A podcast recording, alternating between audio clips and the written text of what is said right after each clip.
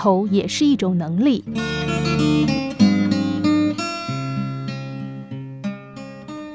富兰克林年轻的时候曾经去拜访一位前辈，年轻气盛的他挺胸昂首，迈着大步进门的时候，头撞在门框上。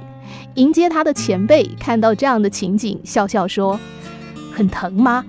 啊，这可是你今天来访最大的收获呢。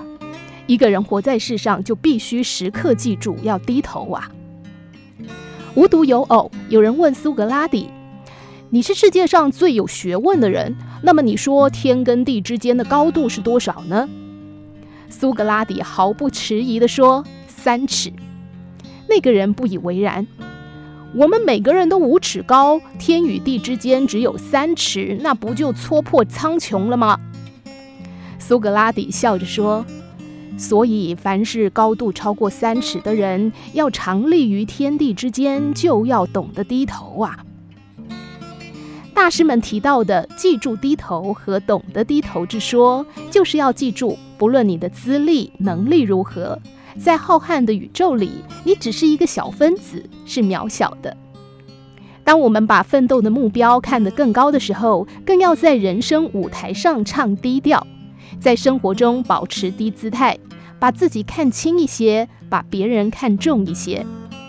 富兰克林从当中领悟到深刻的道理，并且把它列入生活准则。我们的生活又何尝不是如此呢？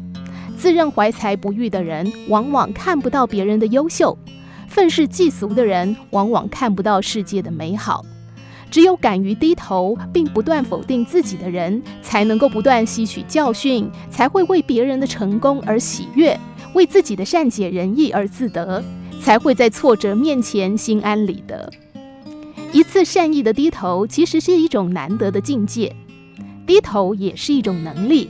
它并不是自卑，也不是怯懦，而是清醒当中的一种经营。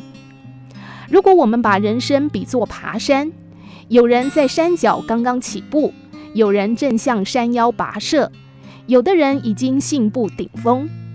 但此时，不管你处在什么位置，请记住，要把自己放在山的最低处，因为在你所经历的漫长人生旅途中，总难免有碰到头的时候。